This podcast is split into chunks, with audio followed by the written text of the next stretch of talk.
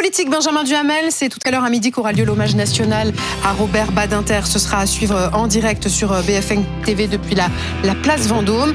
La famille de Robert Badinter a fait savoir qu'elle ne souhaitait pas que le Rassemblement national et la France insoumise y soient représentés.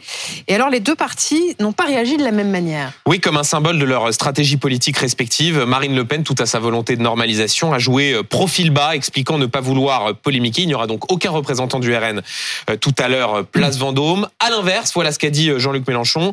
Un hommage national dont sont exclus une partie des Français n'est plus un hommage national, poussant donc la conflictualité jusqu'à assumer de ne pas respecter euh, les demandes de la famille, deux députés insoumis se rendront donc bien à l'hommage. C'est intéressant de s'arrêter justement, Benjamin, sur ce souhait de la famille. Comment, comment ça s'explique? Mais D'abord par un rappel élémentaire, hein, lors d'un hommage, même national, la famille de celui qu'on honore a le droit de dire qui elle souhaite voir ou ne pas voir et quelle drôle de façon euh, de rendre hommage à quelqu'un que d'aller précisément à l'encontre des souhaits de son entourage. Quant aux explications politiques, pour le RN, elles sont assez évidentes. Hein. Quasiment tous les grands combats de la vie de Robert Badinter l'ont opposé à l'extrême droite sur la peine de mort. Jean-Marie Le Pen était de ceux qui criaient Badinter assassin sous les fenêtres du euh, ministère de la Justice. Il y a encore quelques années, Marine Le Pen était mmh. plus qu'ambiguë sur la question de la peine de mort. En 2012, elle voulait carrément euh, la rétablir. Même chose sur la conception de l'état de droit pierre angulaire des démocraties pour Robert Badinter, plutôt camisole dont il faudrait s'extraire pour le RN.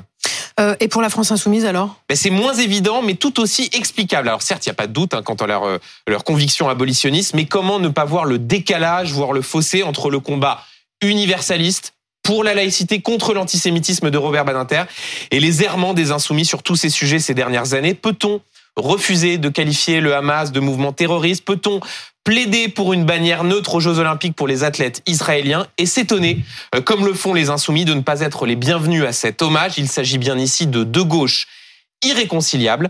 Y aller malgré tout, comme le feront euh, deux députés insoumis, Éric Coquerel et Caroline Fiat, risque donc d'apparaître non seulement comme un manque de respect, mais aussi comme une incapacité à se hisser à la hauteur des circonstances comme lors de l'hommage aux victimes euh, des attentats terroristes du 7 octobre, où il s'était rendu malgré la volonté de certaines euh, familles. Mm. Pour les insoumis, la stratégie du pied dans la porte est visiblement plus importante que le respect de l'unité nationale. Encore un mot, est-ce qu'on aura dans le discours d'Emmanuel Macron une allusion à une éventuelle panthéonisation de Robert Badinter? Ce que l'on peut vous dire, c'est que le président, l'Élysée y sont euh, favorables. Reste à voir les modalités et le calendrier, parce que bien sûr, dans ce genre de cas, c'est la famille qui a le dernier mot.